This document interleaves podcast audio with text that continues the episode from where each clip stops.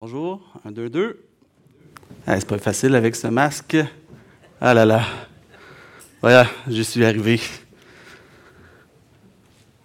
Est-ce que Christ seul me suffit? Quelle belle question et quelle profonde question à réfléchir. On va, on va réfléchir sur cette question-là pendant les prochaines semaines à travers euh, euh, les prédications qu'on aura. Euh, aujourd'hui, on commence une mini-série sur le thème Dieu et l'Évangile. Et euh, c'est une série inspirée d'un livre de John Piper. Donc, c'est ce livre-là. Vous l'avez peut-être vu à l'entrée ce matin, et, euh, ou peut-être dans les nouveautés. Euh, c'est un livre qu'on a aussi juste à côté chez Publications chrétiennes. Et un petit mot sur John Piper. John Piper, c'est un prédicateur, un excellent prédicateur théologien que j'apprécie beaucoup. Et la force de Piper, c'est d'expliquer des concepts, de se pencher sur des concepts qui sont souvent un peu difficiles, assez profonds. Euh, donc, il va voir des doctrines qu'on n'a pas nécessairement euh, l'habitude d'aller, euh, l'habitude d'explorer. Et sa force, c'est de réussir à expliquer ces doctrines-là d'une manière vraiment passionnée, d'une manière qui vient nous chercher. Et il va expliquer des choses qui sont rarement euh, exprimées. Et euh, à travers tous les ouvrages de John Piper, on voit la gloire de Dieu. Et c'est ce qu'on va voir ce matin, et c'est ce qu'on va voir à travers notre mini-série Dieu et l'Évangile. Donc, le thème du livre Dieu et l'Évangile, euh, ça a vraiment interpellé notre collège d'anciens ici à la CCM. Et on a élaboré un plan de six prédications pour vous qui va développer le message vital qu'on retrouve euh, dans ce livre-là par rapport à l'Évangile. Donc, on planifie donner ces messages-là à partir d'aujourd'hui jusqu'à peut-être le début de l'année 2022 euh, à travers notre nouvelle série euh, de prédications régulières qui va commencer la semaine prochaine sur l'Évangile de Matthieu. Et en complément de ces enseignements-là que vous allez recevoir sur Dieu et l'Évangile, on a vraiment eu le goût de vous donner ce livre-là. Euh, et avec la contribution de publication chrétienne, ça a été possible. Donc, on, on, veut vraiment avoir euh, un exemplaire au minimum par famille qui va être donné à partir d'aujourd'hui. Donc, quand vous allez sortir, vous pourrez prendre votre livre. Et pourquoi on fait ça? Pourquoi on vous donne des livres? C'est parce qu'on veut que vous développez, développez le goût de la lecture. Et la lecture, pas seulement de n'importe quoi, mais de la lecture oui, de la parole, mais de la lecture d'ouvrages théologiques qui vont expliquer euh, la parole. Et on pense que ça va être un bon complément, un bon complément aux prédications que vous allez recevoir dans les prochaines semaines, mois. Donc, on est conscient que c'est un défi de lire un livre théologique. Ce n'est pas tout le monde ici qui, qui ont l'habitude de lire des livres théologiques. Mais on pense que ça va vraiment être utile pour comprendre les idées qu'on va essayer de vous présenter dans les prochains messages. Donc, euh, les livres vont être disponibles à l'arrière pendant quelques semaines. Euh, si vous pouvez en prendre un pour vous, pour votre famille, évidemment, et si vous connaissez des gens qui ne sont pas ici euh, ce matin et qui aimeraient avoir un livre, prenez-en un aussi pour ces gens-là. Allez leur, leur porter. je suis sûr qu'ils vont être très contents. Et si vous nous écoutez en ligne, vous n'êtes pas capable de vous déplacer, pour euh, avoir un, livre, euh, contactez un ancien, un diacre ici. Ça va nous faire plaisir d'arranger quelque chose pour aller euh, vous porter le livre directement chez vous. Donc, prenez le temps cet automne de lire ce livre-là.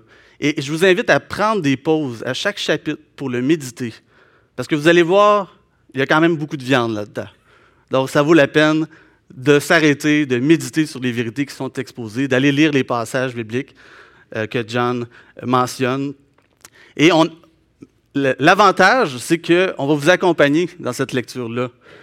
Parce que, à, travers les prochaines semaines, les prochains mois, les prédications sur ce thème-là, euh, vous allez pouvoir euh, mieux comprendre qu'est-ce qu'on essaie d'expliquer.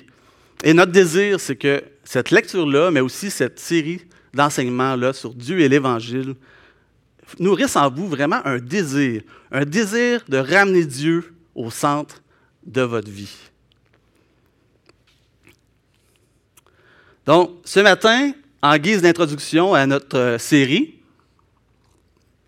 on va se poser ensemble quelques questions de base. On va regarder la base, le fondement de ce que c'est l'Évangile.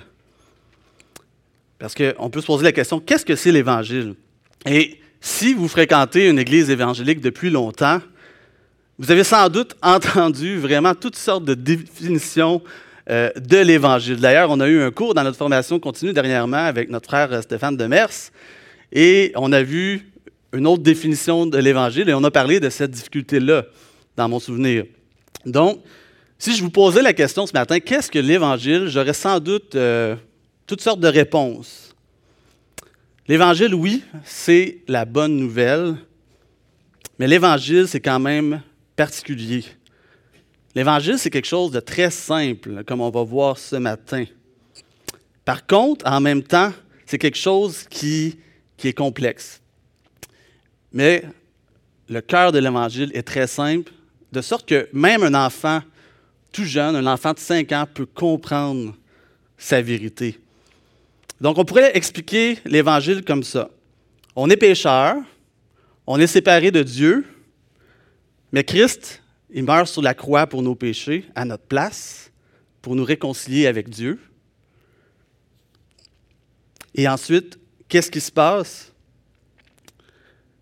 Il ressuscite d'entre les morts pour nous donner la vie à tous ceux qui croient en lui pour le pardon de leurs péchés.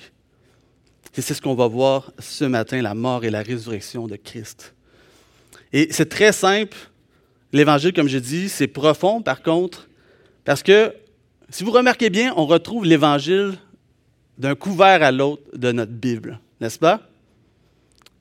Parfois très clair, parfois il faut creuser un peu plus pour voir ça, mais c'est là, c'est partout. Et euh, il imprègne tout, il imprègne toute la Bible. Et on n'aurait pas assez de toute notre vie pour creuser l'Évangile, pour admirer toutes les facettes de l'Évangile. Et est-ce que ça vous fait penser à quelqu'un, ça? Ben oui, à Dieu. Dieu qui est présent partout dans toutes les Écritures et qu'on n'aurait pas assez de toute notre vie pour le connaître. Et Dieu qui peut être admiré éternellement. Et c'est pour ça que ce matin, entre autres, qu'on peut dire Dieu et l'Évangile. Mais pourquoi cette affirmation-là, Dieu et l'Évangile, est si cruciale à comprendre et à annoncer à notre époque? Mais parce que vous savez que présentement, les gens, euh, ce qu'on remarque, c'est que les gens sont vraiment obsédés par eux-mêmes. Les gens sont vraiment tournés sur eux-mêmes. Et ils ont une vision d'eux-mêmes qui est très grande. Mais ils ont une vision de Dieu qui est très petite, malheureusement. Et les gens ont de la difficulté à accepter que Dieu il soit infiniment grand, centré sur lui-même, sur sa gloire, les gens ne comprennent pas ça parce qu'ils voient Dieu à travers des lunettes de pécheurs. Ils ont l'impression que Dieu, s'il était comme ça, ce serait juste un, despote euh, narcissique. Mais on sait que ce n'est pas le cas. Et les gens n'aiment pas cette vérité-là de Romains 1,16 qui dit C'est de lui, par lui et pour lui que sont toutes choses. À lui la gloire dans tous les siècles. Amen.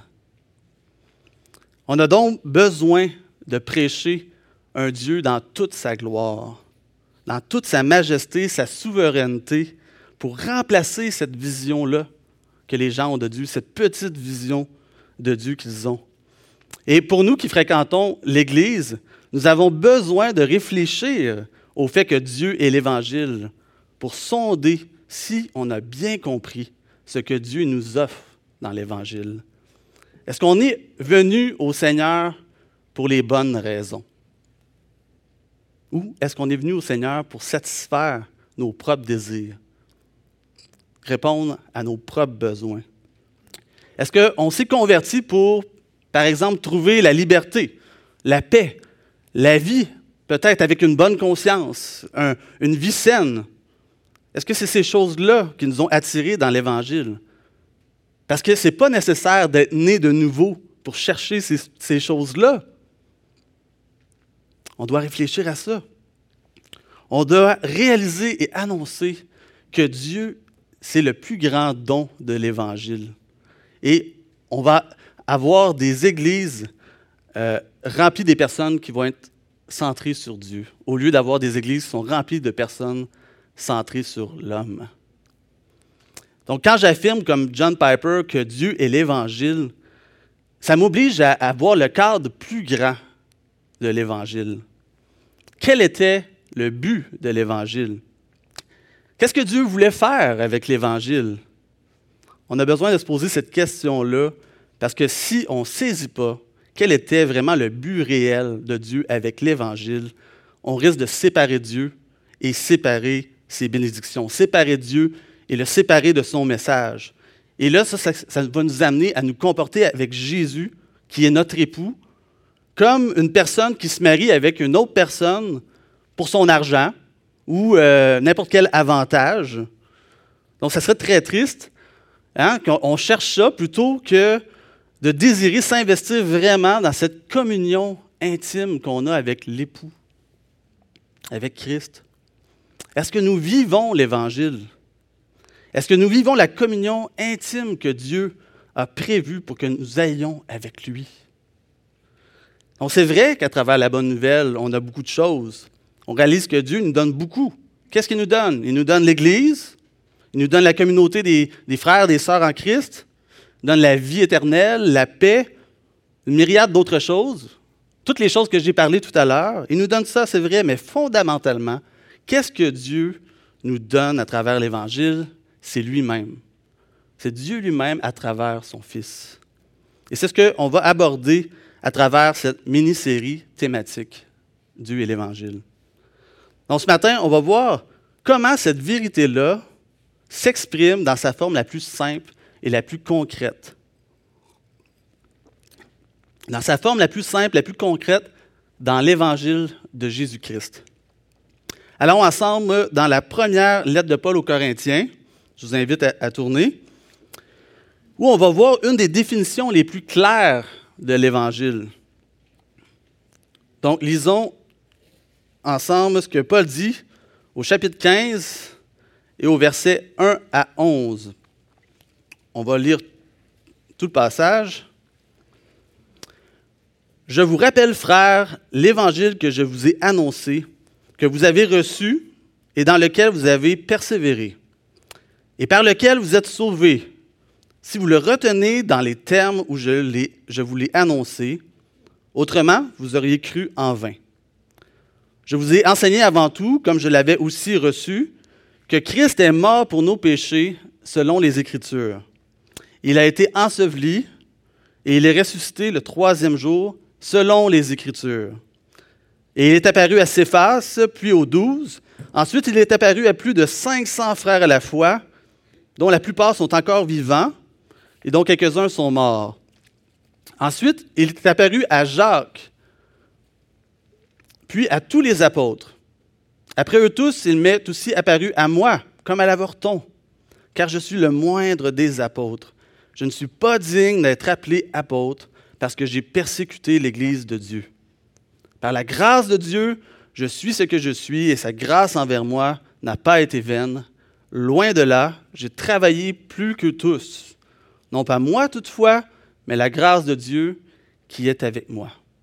Ainsi donc, que ce soit moi, que ce soit eux, voilà ce que nous prêchons et c'est ce que vous avez cru. Désolé, je n'avais pas pesé sur le bouton assez vite. L'Évangile, ce n'est pas n'importe quelle bonne nouvelle.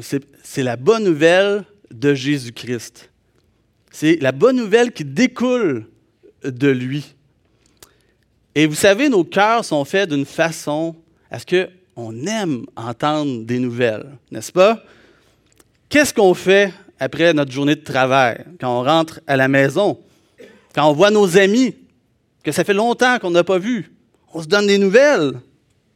Hein? Puis, on se donne des bonnes nouvelles, puis on se donne des mauvaises nouvelles. C'est intéressant de voir que même les mauvaises nouvelles nous captivent. Il y a quelque chose de captivant là-dedans. On a tous un côté de nous qui aime les drames. Hein? Et c'est pas pour rien que la majorité d'entre nous, dans leur routine du matin, qu'est-ce qu'on fait? on regarde les nouvelles. Et qu'est-ce qu'on voit la plupart du temps dans les nouvelles? Toutes sortes de drames, n'est-ce pas? Et l'Évangile, c'est quelque chose de spécial. L'Évangile est à la fois agréable et à la fois captivante. Pourquoi? Parce qu'en en fait, il s'agit d'un drame, mais un drame extraordinaire. C'est l'annonce d'un sauveur qui s'est donné pour sauver des pécheurs. Et ce n'est pas seulement une bonne nouvelle, c'est une super bonne nouvelle, n'est-ce pas? C'est une super bonne nouvelle. Il y a des nouvelles qui nous réjouissent plus que d'autres. il y a des bonnes nouvelles, puis il y a des super bonnes nouvelles. Il y a des nouvelles que, quand on entend ça, on dit Waouh! Par exemple, une nouvelle que je pourrais dire à ma femme euh, Aujourd'hui, euh, j'ai gagné un, souper au restaurant dans un concours à radio. Waouh, ça c'est le fun, hein? On va, on va aller au restaurant, puis c'est gratuit, puis c'est un restaurant qu'on va jamais, puis c'est une bonne nouvelle, hein? C'est une surprise en plus. Mais vous savez, il y a des meilleures nouvelles que ça. On pourrait dire, euh, hey, tu sais quoi? Le collègue de travail à qui je parle depuis cinq ans, dix ans de Dieu, il a donné sa vie au Seigneur. Il veut suivre le Seigneur. Wow! Miracle! Ça, c'est une super bonne nouvelle. Hein? C'est ça l'évangile de Jésus-Christ en action. Il n'y aura jamais de nouvelle plus grande, plus réjouissante, plus guérissante pour l'âme que cette nouvelle-là. Et à travers la définition que Paul nous en donne dans notre texte, on va voir ce matin deux aspects de l'évangile de Jésus-Christ.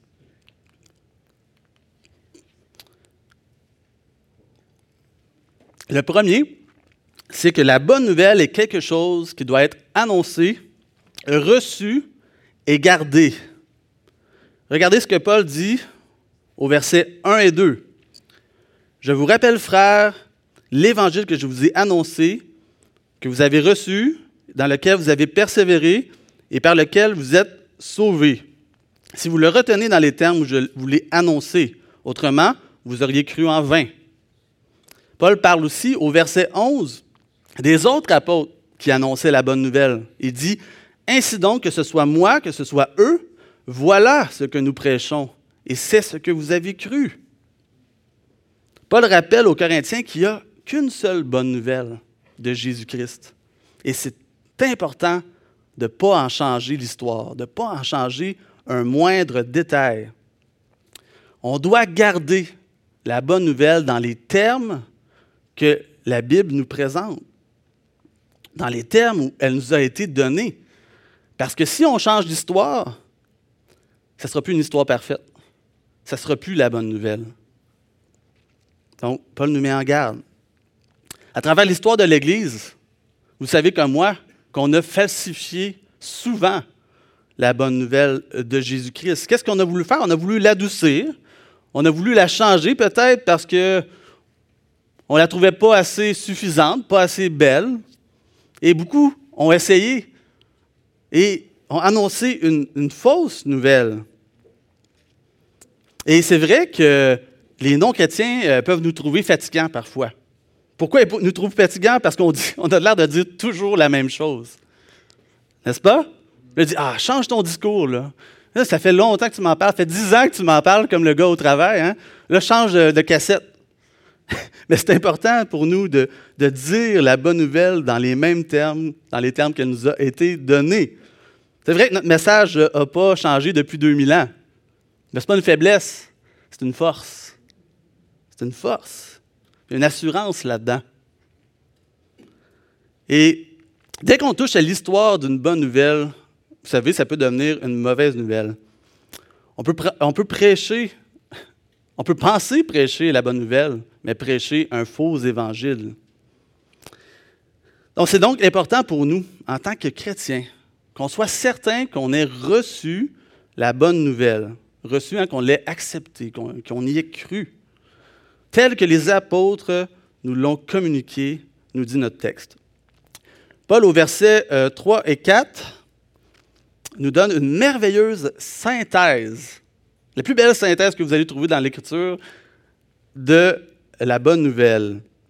Il dit, je vous ai enseigné avant tout comme je l'avais aussi reçu que Christ est mort pour nos péchés selon les Écritures. Et c'est assez simple à, résumer. Christ, le Messie, hein, Messie qui veut dire le, Sauveur, est mort pour nos péchés. Et vous savez, ce n'est pas juste une image spirituelle, c'est vrai. C'est pour, ça que le texte nous dit il a été enseveli. Ça s'est passé pour vrai, physiquement. Ce n'est pas, euh, pas une histoire, ce n'est pas une image, euh, une métaphore. Il est mort pour vrai, pour nous. Mais il est ressuscité des morts et tout cela s'est fait pour accomplir la parole de Dieu. Cette simplicité du message de l'Évangile, c'est toute une bénédiction, n'est-ce pas? C'est vraiment une bénédiction. Pourquoi? Parce que c'est tout un soulagement dans notre mission qu'on a d'annoncer la bonne nouvelle. Ça nous permet de l'annoncer facilement, de l'annoncer à tous, que ce soit à des enfants, que ce soit des personnes éduquées, des personnes moins éduquées, ça n'a pas d'importance. Cette nouvelle-là, on peut l'annoncer à tous, à n'importe qui. Une fois que les gens ont compris cette version résumée hein, de la bonne nouvelle, c'est bien plus facile de faire notre travail. Pourquoi? Parce qu'on a l'aide de l'Esprit. L'Esprit en eux qui, va leur montrer ensuite toute la profondeur du message de l'Évangile. Donc, concentrons-nous sur l'essentiel de la bonne nouvelle quand, on évangélise.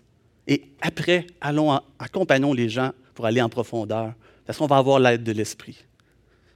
Quelle belle assurance. Mais, euh, vous savez, ce n'est pas une formule magique.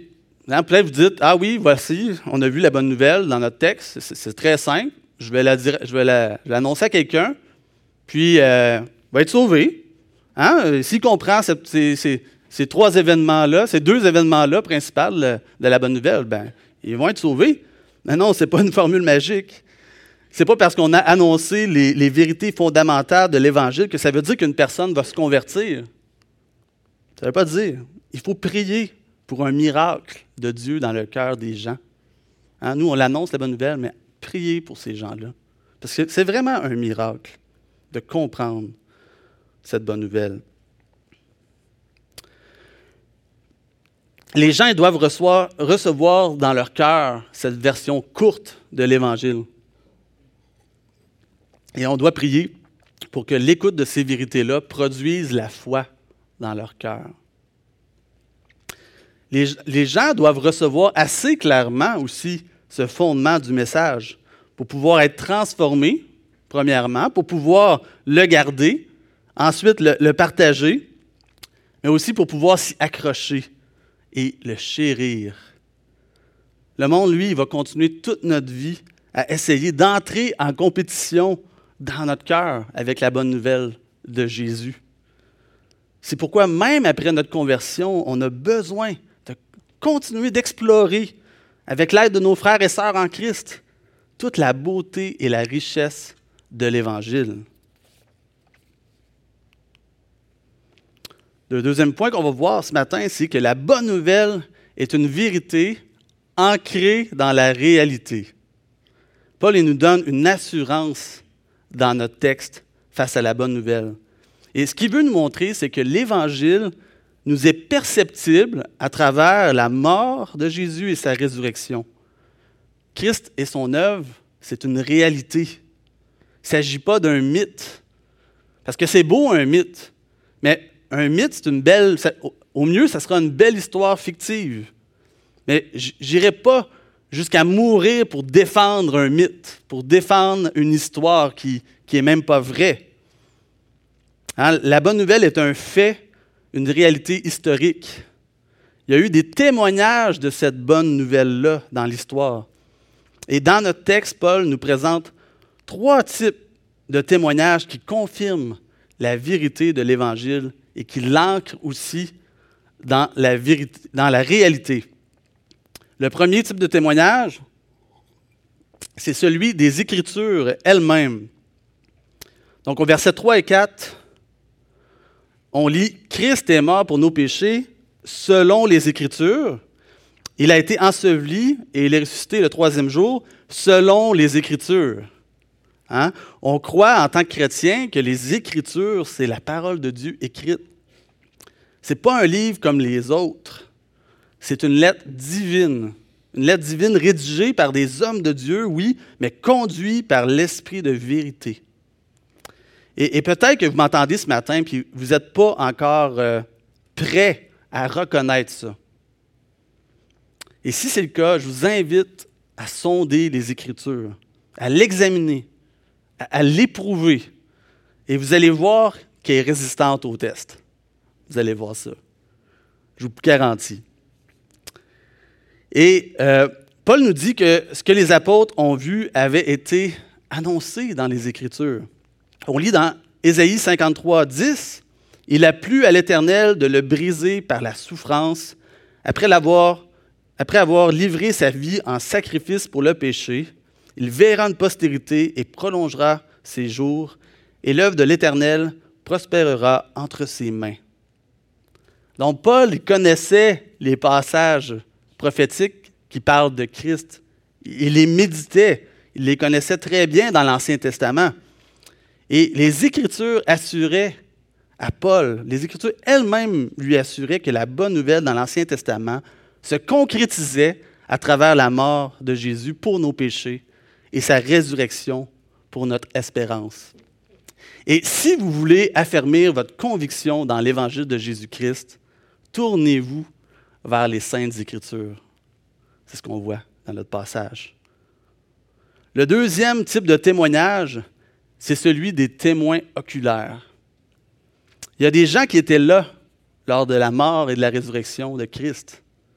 Et on ne parle pas de quelques personnes, on parle de nombreuses personnes. On lit au verset 5 et 8, et il est apparu à Céphas. Céphas, ici, il s'agit de l'apôtre Pierre. Puis au 12, ensuite, il est apparu à plus de 500 frères à la fois, 500 hein, frères, dont la plupart sont encore vivants, et dont quelques-uns sont morts. Ensuite, il est apparu à Jacques, puis à tous les apôtres. Et après, eux tous, ils m'est aussi apparu à moi comme à l'avorton. Parmi les événements historiques que les gens prennent pour acquis aujourd'hui, il n'y en a pas beaucoup qui ont eu autant de témoins. Il n'y en a pas beaucoup. Le problème que les gens ont avec le message de l'Évangile, le problème que les gens ont, qui font en sorte qu'ils ne comprennent pas, qu'ils ne veulent pas croire, c'est parce que l'Évangile demande de croire en un être divin infiniment plus beau et plus majestueux que tout ce qui a pu exister sur la terre plus grand que tous ceux qui ont marché parmi nous ici-bas.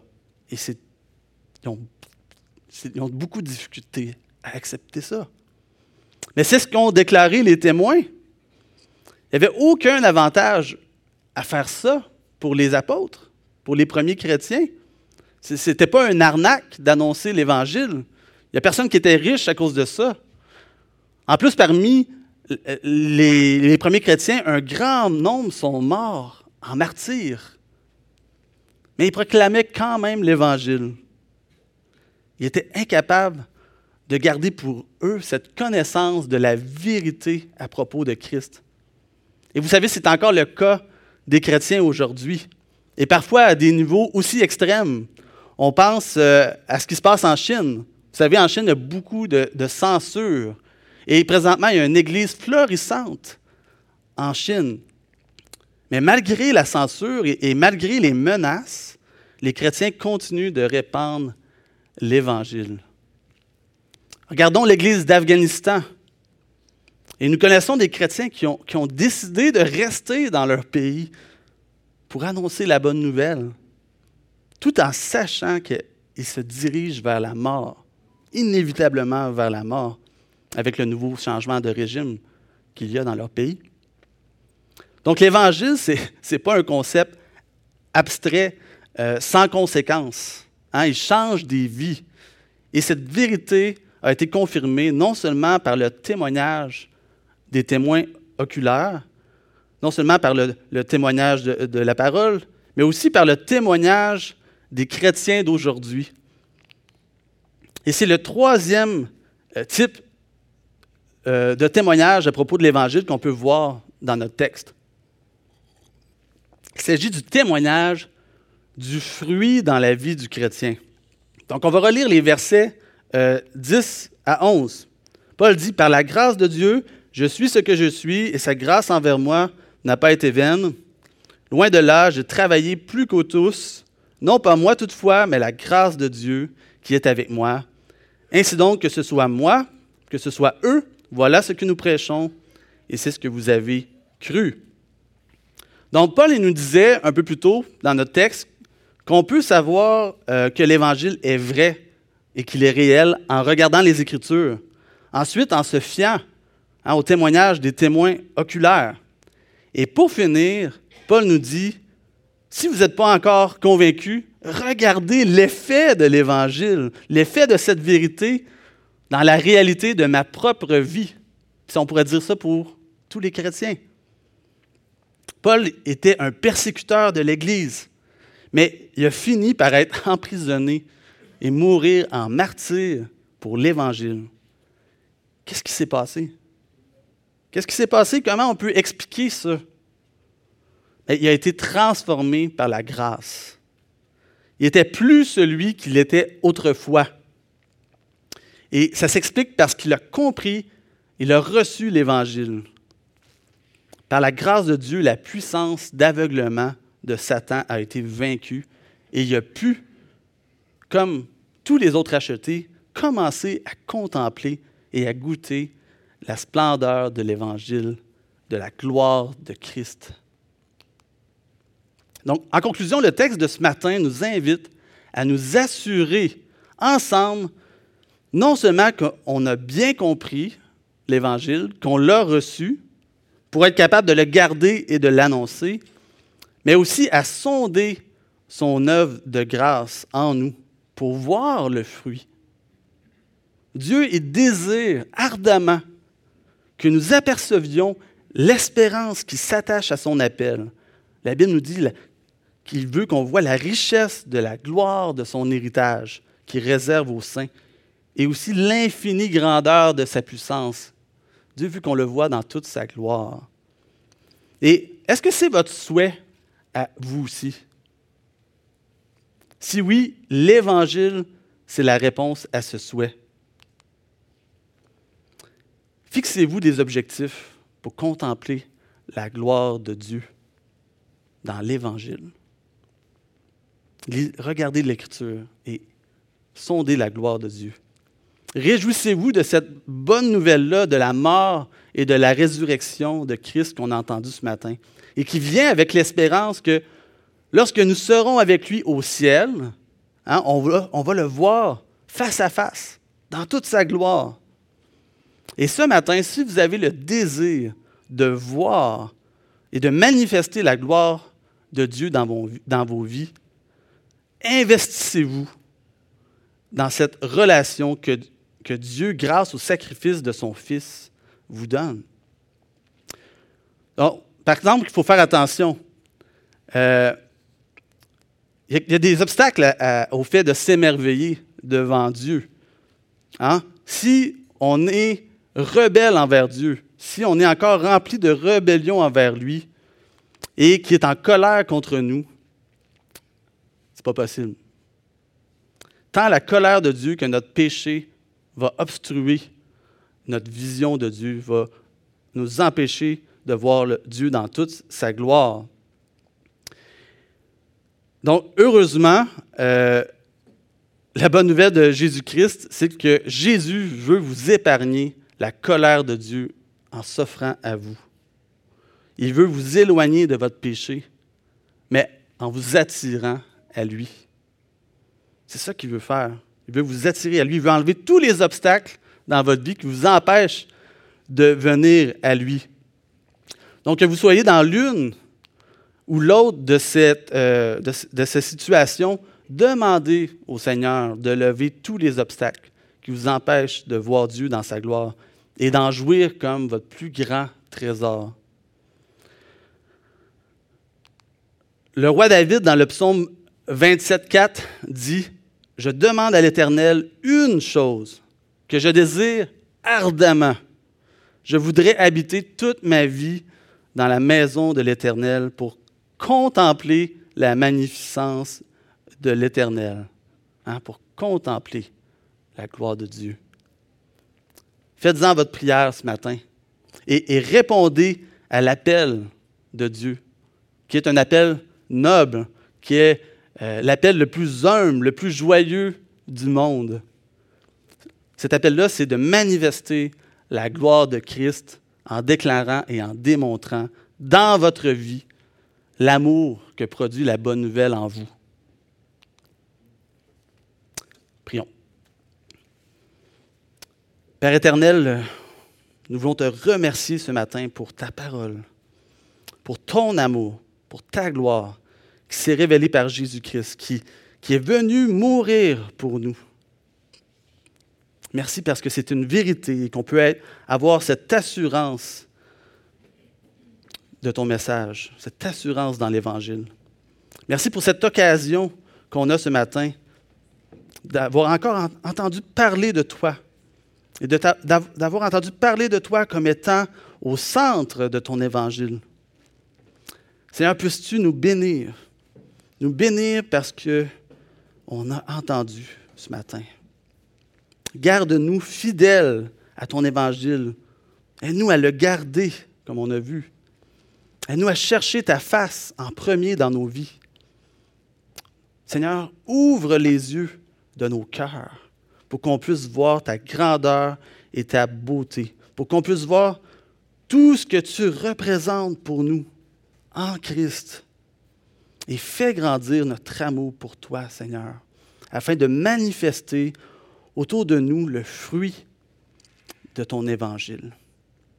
Te demandons ces choses au nom de Jésus. Amen.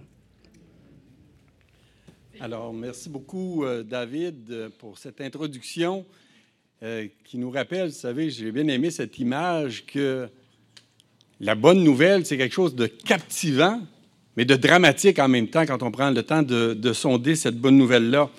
Et donc, euh, ça va être toute une série dramatique un peu qu'on va entreprendre, mais qui est toujours axée vers cette bonne nouvelle-là, de cette réconciliation-là qui est possible avec Dieu.